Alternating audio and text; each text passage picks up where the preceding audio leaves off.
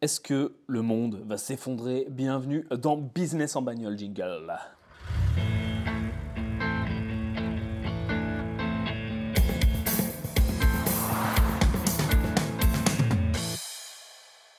Salut à toi, très cher investisseur rentable. Salut la team rentable, comment ça va? Bienvenue dans Business en bagnole, le podcast en bagnole. On parle de marketing, d'immobilier, de bourse, de business, de trading, de tout ce que tu veux, de tout ce qui a rapport à l'argent, à la création de valeur, aux finances et à l'entrepreneuriat. Écoute, je suis super content de te retrouver.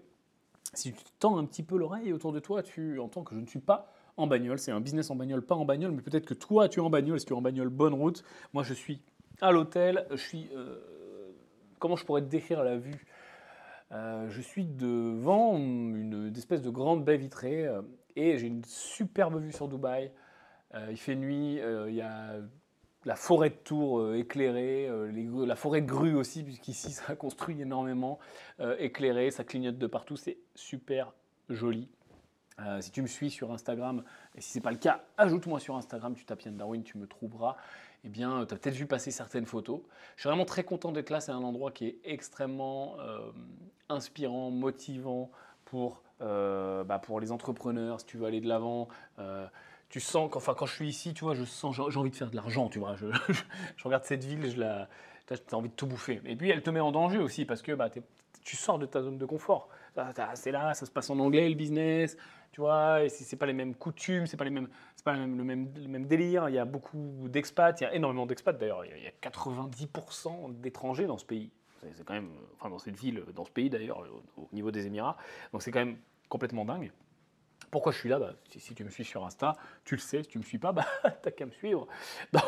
rapidement, euh, en gros, j'ai une des filiales euh, de, nos, sociétés euh, qui, opère ici. Donc, je viens ici pour, quelques temps, pas mal de temps, je pense, parce que j'aime beaucoup, pour lancer les opérations avec certains de mes associés. Donc voilà, je suis très content d'être là. Là, je suis en plein de démarches administratives, etc. J'apprends aussi le marché immobilier, c'est très intéressant. Euh, donc voilà, le pourquoi du comment. Je ne suis pas en bagnole, mais est-ce que tu m'en voudras pas? Je te fais quand même un petit business en bagnole, pas en bagnole aujourd'hui. je sais que voilà, j'ai reçu pas mal de demandes et que tu es intéressé par ce podcast. Je voulais rebondir aujourd'hui, tu vois, j'ai plein de sujets, tu sais, je me fais un petit, euh, comme tout le monde, une petite to-do list, et puis j'ai mis les notes de, ce dont je voulais parler dans Business en bagnole, et puis il y a quelque chose qui revient souvent en ce moment, est-ce qu'on va tous mourir?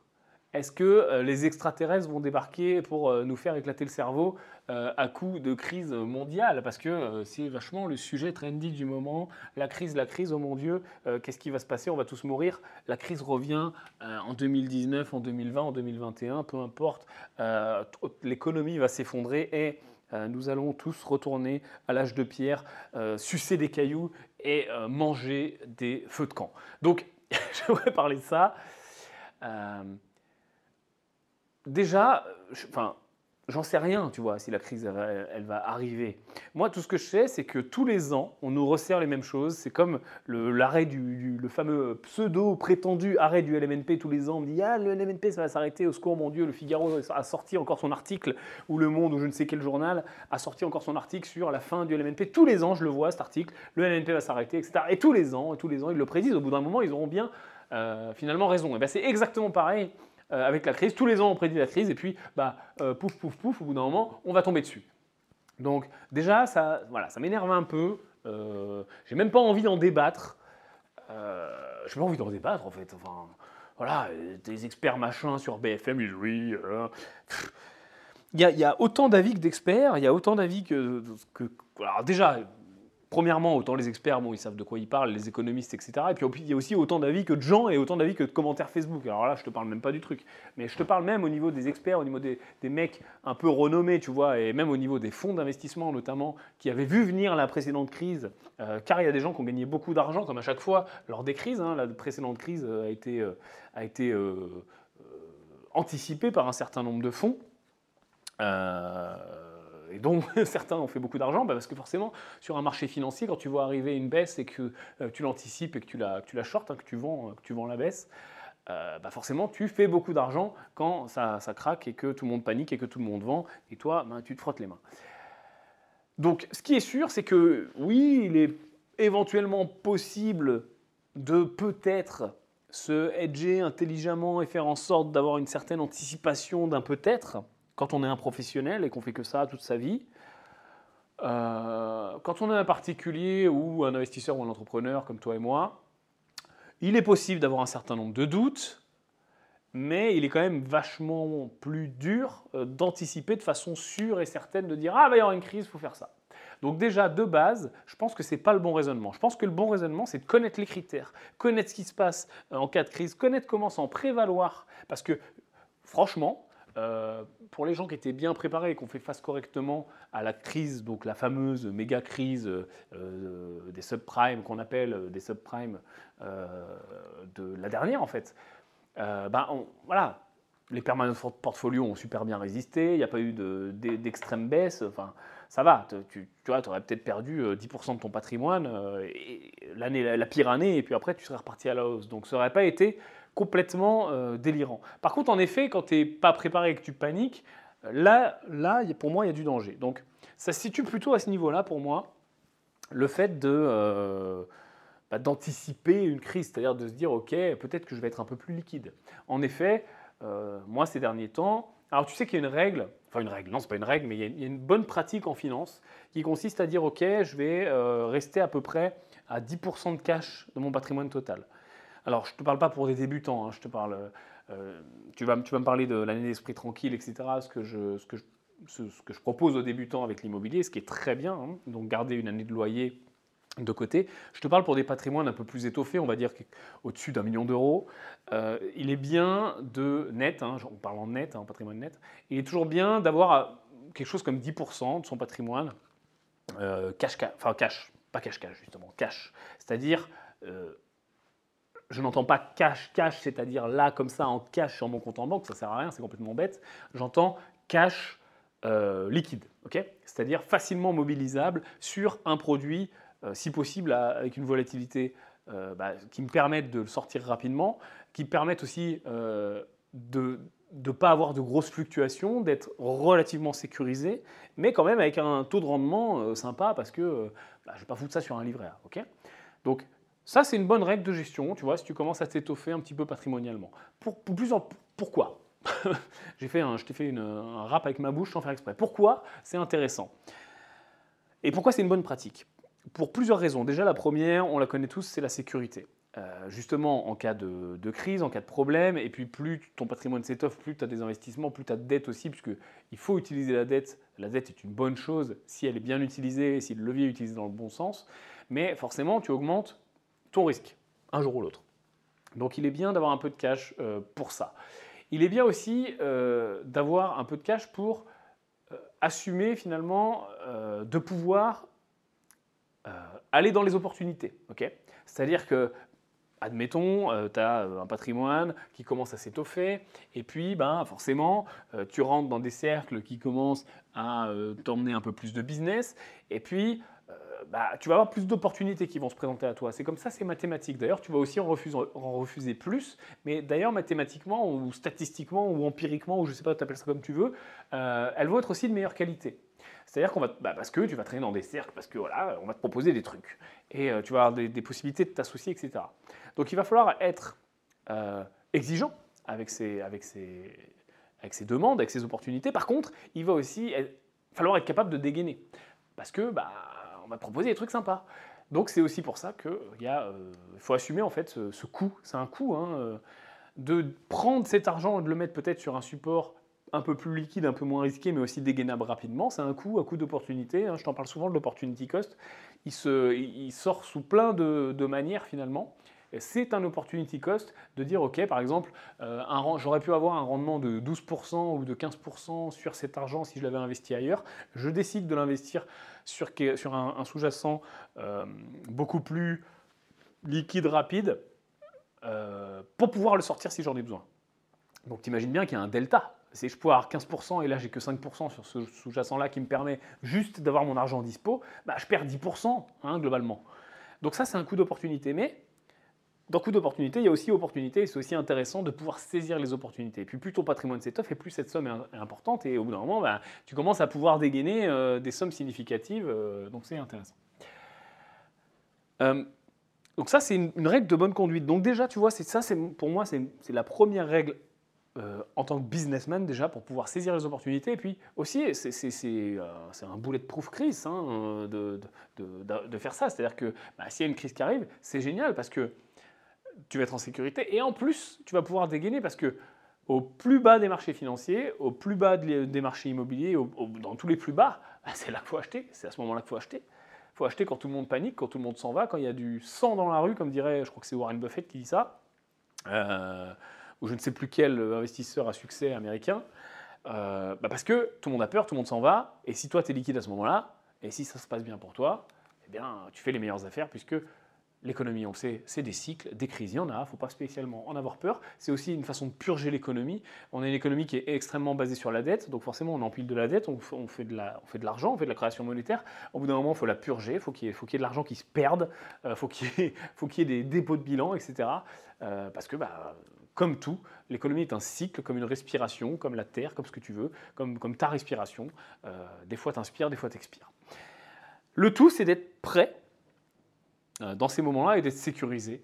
Et encore une fois, les seules personnes qui ont peur de la crise, et c'est aussi un bon moyen de travailler dessus, souvent sont bah, les personnes les plus vulnérables, sont les personnes les plus, euh, les plus euh, ancrées dans un quotidien où peut-être tu n'es pas, encore, pas encore où tu voudrais être plus tard. Donc le meilleur moyen de parer à la crise, c'est d'avoir un peu de cash de côté. Alors quand je dis cash, hein, je ne parle pas en cash cash. Hein.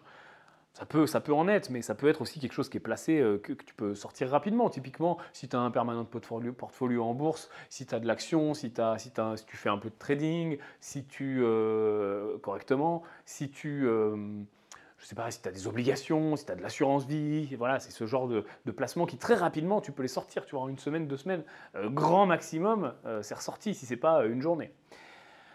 Donc, Première bonne pratique et première euh, anti, euh, anti-crise, euh, finalement, si tu veux. Et pour moi, la deuxième chose qui est importante, c'est de comprendre les finances. Parce que souvent, je vois des trucs passer. Peut-être que tu en as marre aussi un peu du dev perso. Moi, j'en ai.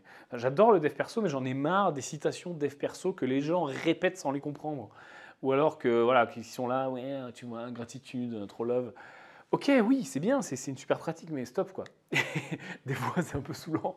Et euh, pourquoi, attends, je te parle de ça? Euh, Ouais, c'est pour euh, la connaissance des finances, etc. On dit souvent, tu sais, il faut que l'argent soit ton ami, il faut aimer l'argent pour attirer l'argent, faire de l'argent, machin, être un aimant à argent, etc. Oui, ok, mais c'est quoi? Ça veut dire quoi derrière? C'est bien beau de dire ça, de faire une prière, euh, allumer un cierge tous les soirs à Dieu argent, et puis euh, faire la petite prière euh, devant, devant un cierge de couleur dollar, en enroulant des, billets de 1 dans, dans, des, dans des pièces de 2. Non, ça marche pas, tu vois. Enfin, c'est pas comme ça qu'on aime l'argent et qu'on attire l'argent. On aime et on attire l'argent quand on apprend sur l'argent, quand on apprend sur les finances. Pour moi, les finances, c'est la matière au sens noble, au sens, au sens terre à terre finalement aussi, qui, est une des plus importantes à connaître. Alors à connaître, on n'est pas des encyclopédies, mais en tout cas à maîtriser, à, savoir utiliser et comprendre les mécanismes de base de l'économie. Et puis si possible un peu plus. Parce que là, en effet, l'argent est ton ami. Là, tu vois, la règle dont je te parlais avant de 10%, 10 cash, euh, liquide, etc., ça te permet d'avancer. Ça te permet, si tu mets en place tout ça, euh, eh de pouvoir euh, t'étoffer financièrement. Et il y a quelque chose que j'aime bien justement au sein de la finance, c'est comprendre un peu les mécanismes complexes que, euh, bah, que tu peux mettre en place. Il y a plein de mécanismes que les gens ne comprennent pas trop. Est-ce qu'on a parlé, euh, je crois qu'on en a parlé, je ne sais plus, on parle de tellement de choses dans Business en bagnole, du prêt lombard.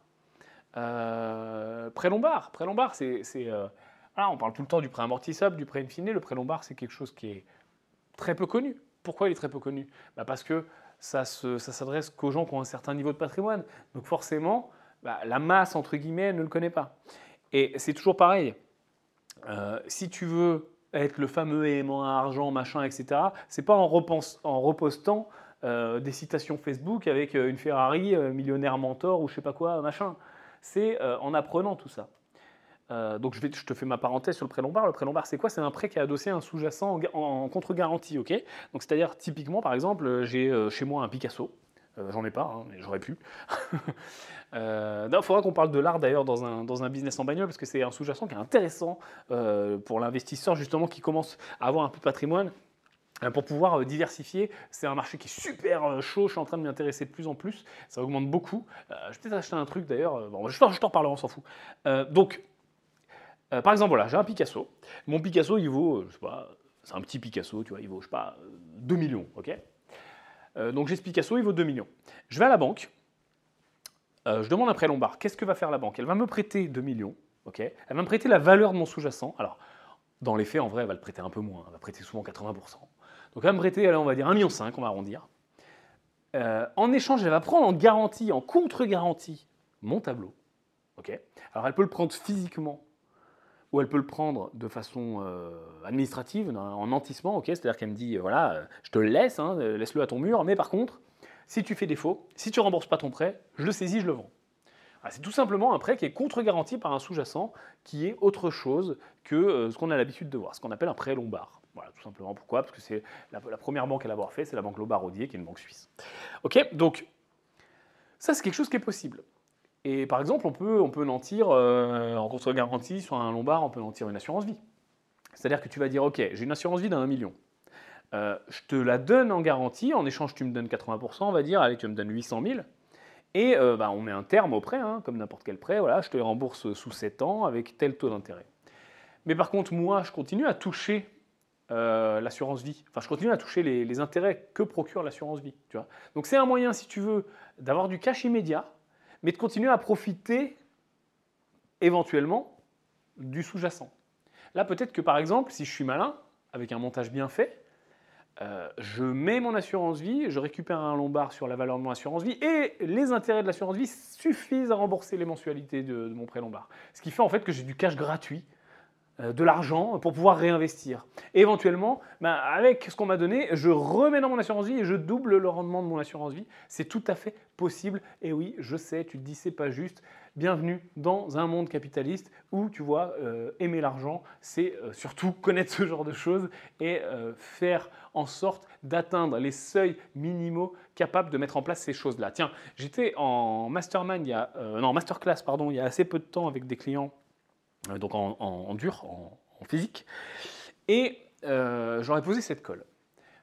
J'aurais dit, et je vais te la poser tout de suite, je leur ai dit, ok les gars, euh, quel est le meilleur moyen pour vous, maintenant, d'avoir 40 000 euros par mois? Allez-y, c'est parti. Vas-y, dis-moi. Quel est pour toi le meilleur moyen de gagner 40 000 euros par mois, tous les mois? C'est bien 40 000 euros, ça commence à faire un salaire qui est intéressant. Euh, peu importe le pays où tu te trouves, euh, même si tu euh, payes des impôts, euh, bon, bah, ma foi, euh, 40 000 euros, euh, même si j'en donne encore la moitié, il m'en reste 20 000, ça va, je, commence à, avoir un niveau de vie qui est cool. Euh, tu vas me dire, waouh, c'est fou, euh, c'est un niveau important, etc. Mais c'est- volontaire. Euh, 40 000 euros par mois. Je pense que, comme ça, de base, tu te dis, putain, pour avoir 40 000 euros par mois, c'est chaud, quoi. Faut être chef d'entreprise, il faut avoir euh, des, des- centaines de millions d'immobilier, euh, il faut euh, revendre une boîte, il faut hériter. Mais en fait, il y a un moyen beaucoup plus simple que ça d'avoir 40 000 euros par mois. Mais beaucoup plus simple. C'est juste d'avoir 10 millions. Voilà. Parce que si j'ai 10 millions et que je les place, prenons 10 millions à 5%, bah 10 millions à 5%, ça fait 500 000 euros par an. 500 000 euros par an, ça fait un peu plus de 40 000 euros par mois. Euh, si je viens le, mettre en base, euh, mensuelle. Je vais te faire le calcul exact pour que tu n'aies pas à sortir ta calculette. Donc si je fais 10 millions à 5%, ok? Allons-y. Ça c'est très simple, ça fait 500 000. Hop, 0,5. Voilà, 500 000. Si je viens diviser 500 000 par 12, on arrive à 41 666 pour être précis, tous les mois. Ah, tu vas me dire, oui, c'est brut, il faut payer des impôts et tout. Ouais, ok, si tu veux, allez, c'est brut, m'en fous. c'est pas, pas la partie de mon point, c'est pas la discussion. La discussion, elle est que dans le monde, malheureusement, heureusement, comme tu veux, euh, une fois qu'on a atteint un niveau de patrimoine suffisant, bah, c'est fini. Voilà, tout simplement. Une fois qu'on connaît le truc, on sait quoi faire, c'est fini. Et là encore, je te parle d'un pauvre rendement à 5%. Alors, euh, si tu si pas capable de faire mieux qu'un pauvre rendement à 5%, il faut que tu arrêtes limite de me suivre. Parce que si tu es, là avec moi, euh, tu, me suis, je sais pas où tu me suis, euh, peut-être dans les formations, peut-être dans l'IMO, peut-être. Peu importe. Dans le trading, machin c'est quand même super simple de faire mieux que 5% de rendement. Et surtout qu'en plus, quand tu arrives à des niveaux de patrimoine un peu plus intéressants, tu trouves des rendements et on te propose des rendements bien supérieurs. Aujourd'hui, en banque privée, on te propose du 8% euh, sécurisé, etc., sans problème, sur les produits structurés. Donc, euh, voilà, je t'ai fait un pauvre calcul à 5%. Prends ces mêmes 10 millions à 10%, bah là forcément ça fait un million par an. Donc ça fait euh, un peu moins de 100 000 euros tous les mois. Donc tu vois, le game, c'est plus le même. Donc là, après, à toi de voir, amuse-toi avec ta calculatrice. Tiens, euh, là, dès que tu as deux minutes, calcule à peu près euh, combien, il te, combien tu veux par mois. Regarde, tiens, je te fais. Moi, je l'ai fait depuis longtemps, cet exercice. Il est, il est, il est génial. Tu te poses cinq minutes, ok Mais vraiment, tu vois. Si tu es en train de faire un truc, tu le feras après, mais euh, tu, garde-le dans ta tête, tu vois, c'est très simple. Tu te poses cinq minutes. Tu dis, ok, pour avoir ma vie de rêve, Vraiment, la vie, tu vois, je kiffe, tu vois, mon, gros, mon, pourquoi, mon, arrivée, tu vois. Enfin, mon arrivée immédiate, en tout cas, là, mon envie euh, immédiate en termes de, vie, quoi. C'est-à-dire, voilà, euh, la grosse voiture, la maison, faire plaisir à mes proches, machin, les vacances, tout ce que tu veux. Combien, c'est quoi comme salaire, mon salaire mensuel? Donc, tu mets ton salaire mensuel. Ok, mais calcule tout, amuse-toi. Ok, ça, ça va vite. Hein. Un leasing d'une grosse bagnole, c'est 3-4 000 balles. 3-4 000 balles, tu as n'importe quelle voiture en leasing, ok? Tu as même la Ferrari, etc. Euh, vas-y, on fait, on fait tous les coups.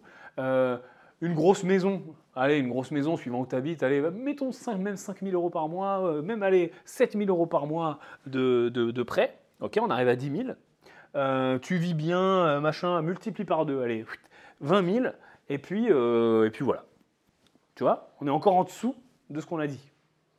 Alors vas-y, dis-moi, je fais, je, fais des, je fais des voyages toute l'année, je fais le tour du monde et tout multiplié encore par deux, 40 000.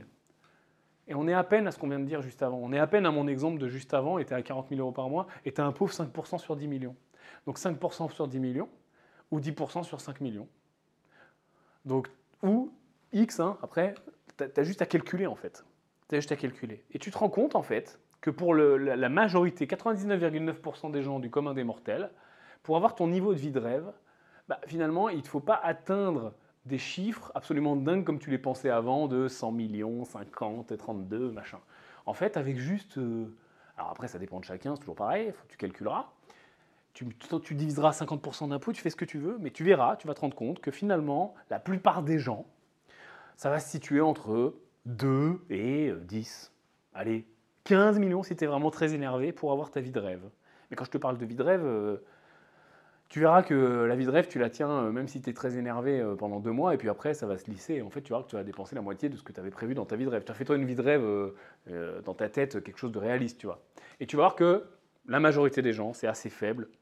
Et à mon avis, tu vas te trouver bien en dessous de 5 millions pour avoir cette vie de rêve qui est financée uniquement par le produit de tes intérêts.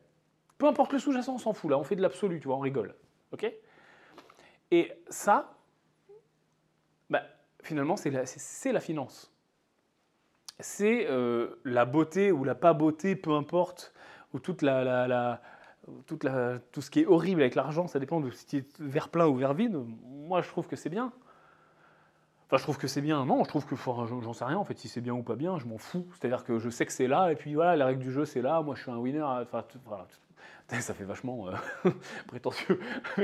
non, mais c'est juste, voilà, la règle du jeu, c'est ça. On y joue, tu vois. C'est comme tu me dis, on joue au poker. Ok, c'est quoi les règles? On joue au poker. On joue aux échecs, c'est quoi les règles? On joue aux échecs. Bah, l'argent, c'est ça les règles. On joue à l'argent. Voilà.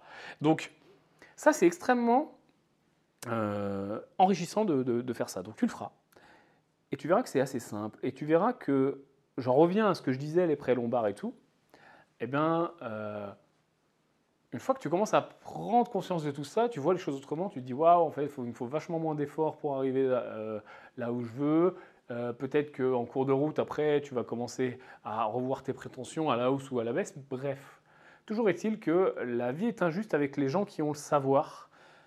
Et le savoir, il n'est pas non plus, euh, tu vois, une fois que tu le sais, tu vois, si tu connaissais pas le prénom il y a 10 minutes, maintenant tu le connais, tu vois. C'est pas c'est pas un, gros chamboulement dans sa vie, c'est juste une information en fait. Et donc, pour moi, crise ou pas crise, bah, une fois que tu as atteint un certain niveau de patrimoine, un certain niveau de rendement et tout ce qu'on vient de, discuter, bah tu t'en fous quoi. Donc vraiment, là où je mettrais l'emphase, et tu le sais, si tu fais un sport mécanique, le corps va où les yeux vont. Si tu fais du ski, du surf ou un sport ou, de, vitesse en tout cas, tu sais que le corps va où les yeux regardent. Ben, pour moi, c'est la même chose euh, au niveau euh, monétaire, financier, euh, succès, ce que tu veux. Le corps va où tes yeux regardent. Donc si tu es en mode je regarde la crise, j'ai peur de la crise, mon Dieu la crise, qu'est-ce que je vais faire en cas de crise? Eh ben ton corps, ton, ton, ton corps c'est une, image, va être en mode je me protège, j'ai peur, je prends pas de risque, j'y vais pas. Alors que c'est en mode je vais de l'avant, j'ai compris, la crise c'est juste finalement un cycle. Et si elle arrive, bah ok, l'économie va prendre 20% dans la gueule, et alors Voilà, si j'ai tout bien fait, ou même pas forcément tout bien fait, mais en tout cas que j'ai euh, utilisé euh, les bons leviers et que je, que je me forme et que surtout je passe à l'action avec les bonnes pratiques, bah voilà, ça va juste être un petit, hop, une petite correction dans ma courbe. Quoique, même pas, même pas forcément sûr. Donc pour moi, étudier les mécanismes finalement euh, de la crise, de l'économie au sens large, c'est super intéressant. Je vais te parler d'un deuxième euh, mécanisme qui s'appelle la titrisation. Est-ce que tu connais la titrisation?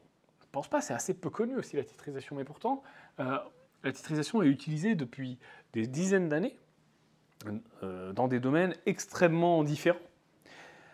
Titriser, c'est quoi? C'est tout simplement découper euh, des droits garantis par un sous-jacent et les vendre à quelqu'un. Par exemple, euh, la titrisation la plus connue, bah, c'est tout simplement euh, la bourse, tout simplement une entreprise cotée. On va dire, voilà, J'achète une action totale, il y a, je sais pas, 20 millions d'actions totales, j'ai un 20 millionième de total. Voilà. Ça, c'est une titrisation. Euh, de fait, en fait, on va dire. C'est même pas une titrisation, puisque bah, on n'a pas créé de titres. Bah, ils ont été créés au début. Là, dans mon exemple, c'est pas une titrisation, c'est juste j'achète des titres. Mais ok, tu as, compris l'idée, c'est un découpage d'un sous-jacent.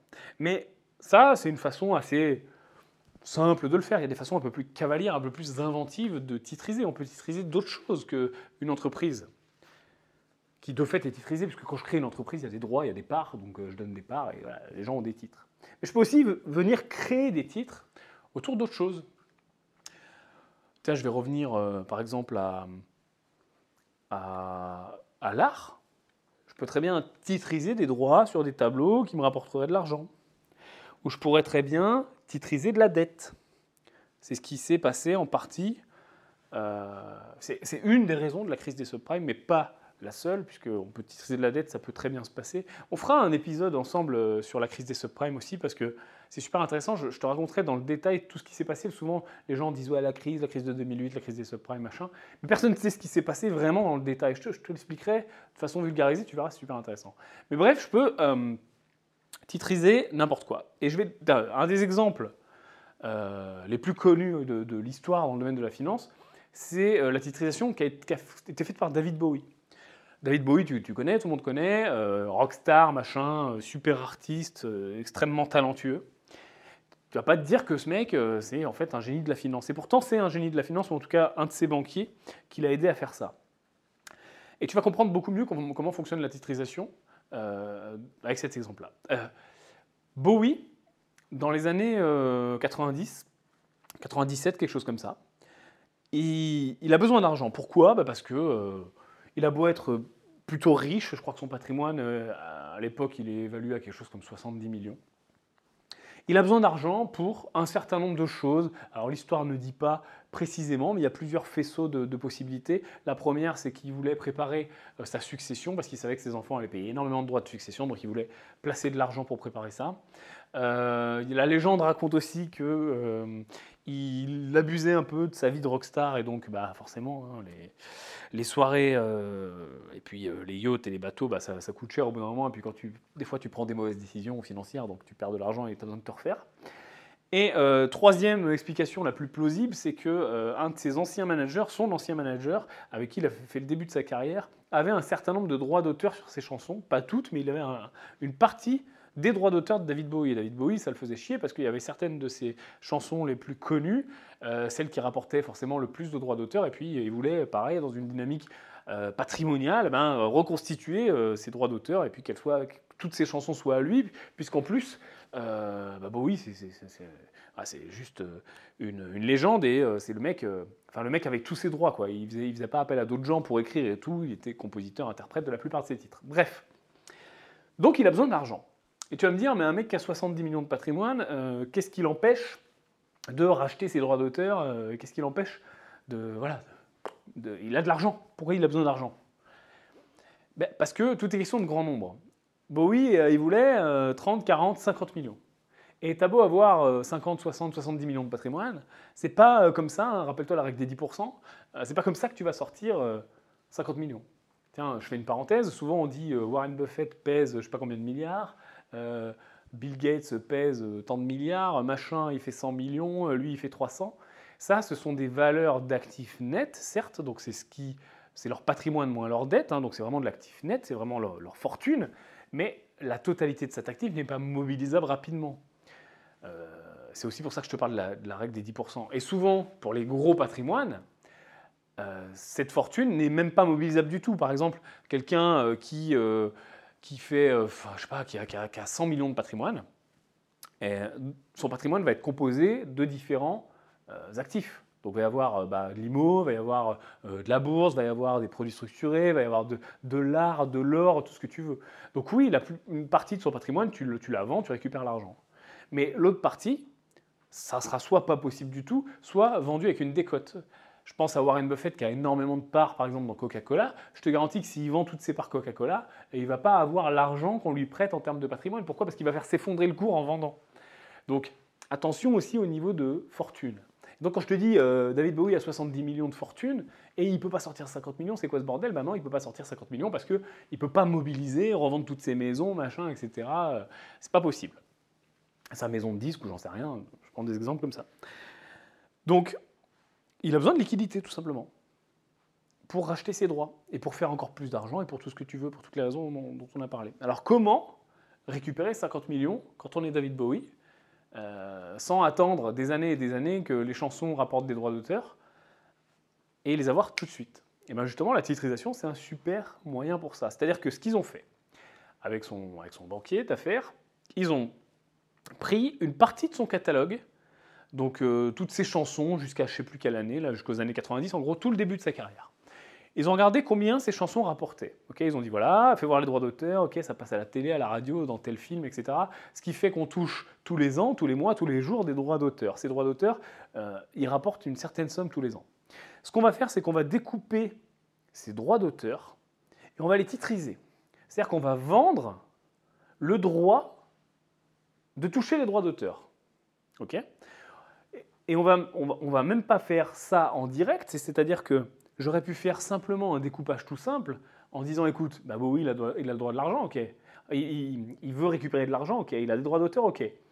Pourquoi juste il vend pas ses droits d'auteur à quelqu'un? Et puis il récupère l'argent et il touche plus les droits d'auteur, mais il a récupéré l'argent.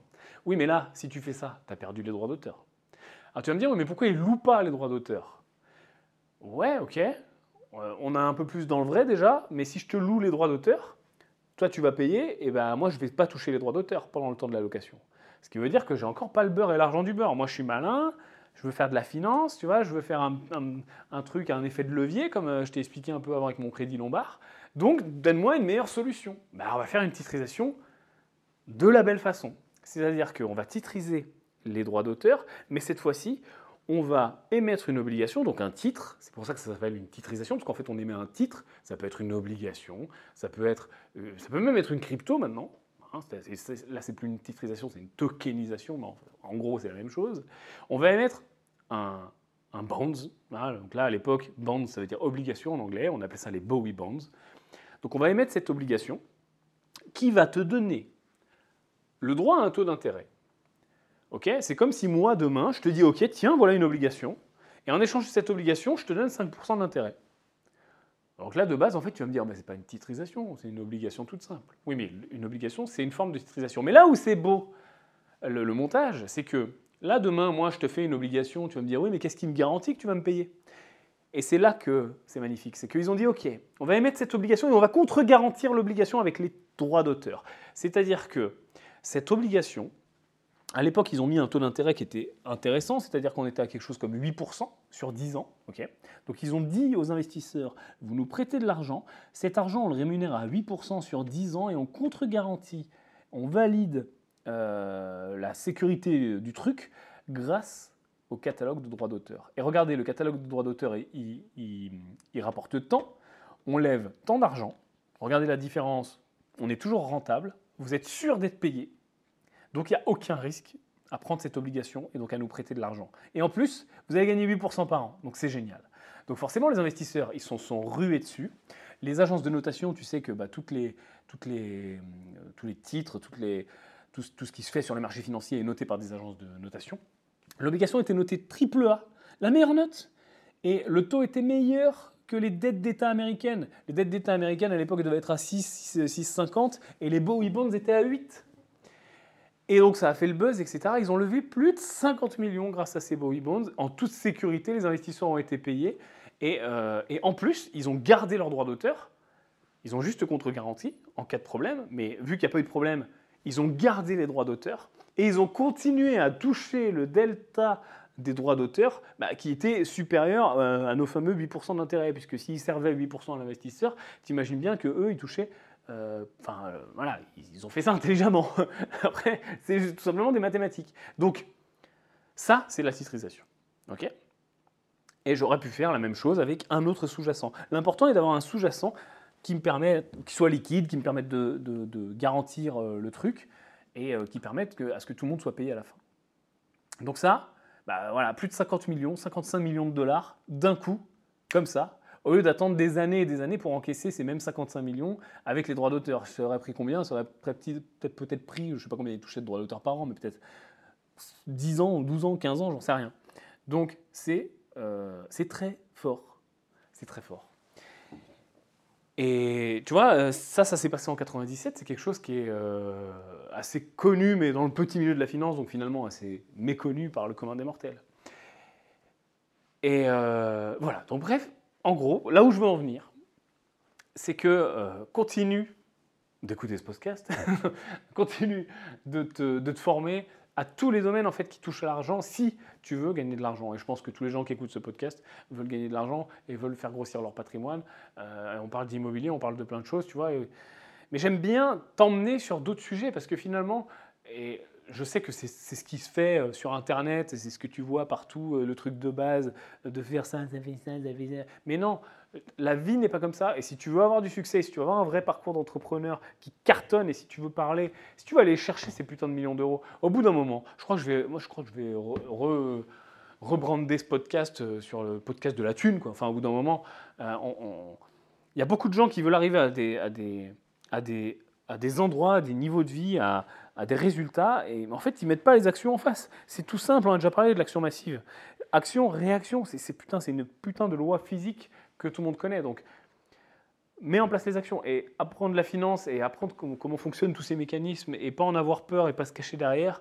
Et même si tu as peur d'une crise, euh, bah, c'est très simple en fait. Regarde les, effets de la dernière crise et les effets de la dernière crise sur les portefeuilles qui ont bien résisté. Résisté, par exemple, le permanent portfolio. Le permanent portfolio, c'est quelque chose que tout le monde connaît, je ne vais pas rentrer dans les détails. Si tu ne connais pas, tu taperas permanent portfolio sur Google, permanente, euh, comme en anglais, permanent, euh, portfolio comme portfolio. Euh, comme portefeuille en anglais. Euh, c'est une façon de bâtir un portefeuille boursier qui est, très passive, très lissé, euh, qui permet de placer une partie de, ton argent et qui résiste très bien parce que ben, c'est très diversifié et même quand il y a une crise, ça va perdre un peu et puis ça remontera plus tard. Et puis, et puis ça, on réalise une performance de, 8-9% par an tous les ans à long terme. Quoi. Et le risque, en fait, c'est toujours pareil. Hein. c'est de ne pas anticiper les éventuels risques. Mais quand je te dis anticiper, c'est pas Madame Irma, je sais que ça va arriver, attention, il va y avoir une crise là. C'est juste de, à tout moment, bah, si ça se passe mal, bah ok, je vais perdre 10% de patrimoine. Est-ce que en perdant 10% de patrimoine, je meurs? Non. Bon ben voilà. Donc l'importance, elle est là pour moi. Elle n'est pas dans l'anticipation de savoir si ou quand ça va se passer. Elle est dans l'anticipation de mettre en place un parapluie, un peu comme un banquier, tu vois. Bon, une fois, il faut, faut, que tu fasses le banquier. Un parapluie à, l'épreuve des balles, un gilet pare-balles, pour euh, éviter ces crises. Ok, prochain épisode, ben, on va continuer dans la finance. Et tu me diras, euh, s'il te plaît, dans les commentaires euh, de ce podcast, si tu l'as pas noté, prends, prends 5 minutes, ça dure 3 secondes mettre 5 étoiles sur, sur iTunes et en même temps, bah, justement, tu me dis dans les commentaires si ça t'intéresse la finance, si tu veux qu'on aille plus loin sur la finance. Il y a plein de financements, de montages structurés euh, desquels je pourrais te parler. Moi, je suis passionné par ça, mais ça, ça peut prendre des heures et des heures. Et je voudrais pas, tu vois, enfin, on parle pas souvent de vraiment de flux et d'ingénierie. On appelle ça l'ingénierie financière, l'ingénierie patrimoniale. On en parle assez peu et je ne sais pas si, ça te botte. Donc dis-moi, réagis aussi sur Instagram si tu me suis, envoie-moi un message privé. Euh, je lis pas mal les messages, même si je ne peux pas répondre à tout le monde, mais en tout cas, ça me permet de prendre la température. Et euh, bah, écoute, je te revois dans le prochain épisode où on parle de la crise des subprimes. Et tu verras que euh, ce qui s'est passé, bah, c'est quand même super intéressant en termes de culture générale, de comprendre pourquoi, comment. Et tu vas voir que ce que c'est ce que le grand public sur BFM TV, bah, c'est vraiment 1% du truc. Ok, je te vois à très bientôt. Ciao la team